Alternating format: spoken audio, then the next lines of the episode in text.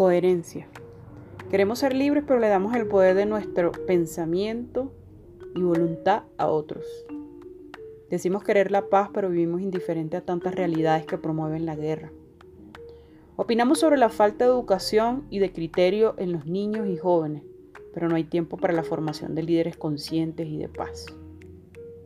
Creemos que somos seres únicos y vivimos compitiendo y envidiando al otro, sabiendo que cada cual tiene sus dones y sus talentos. Nos quejamos del mundo en que vivimos, pero ¿en qué estamos sumando? ¿Qué iniciativa estamos promoviendo? Los temas y las necesidades son amplias. Programas sociales, proyectos ambientales, promover el deporte, el arte, la música, en fin. Hay mucho por ser y hacer. No te dejes convencer de lo contrario. Vive por tu causa y sal de la ilusión. Más que existir, hay que vivir, pero vivir en coherencia.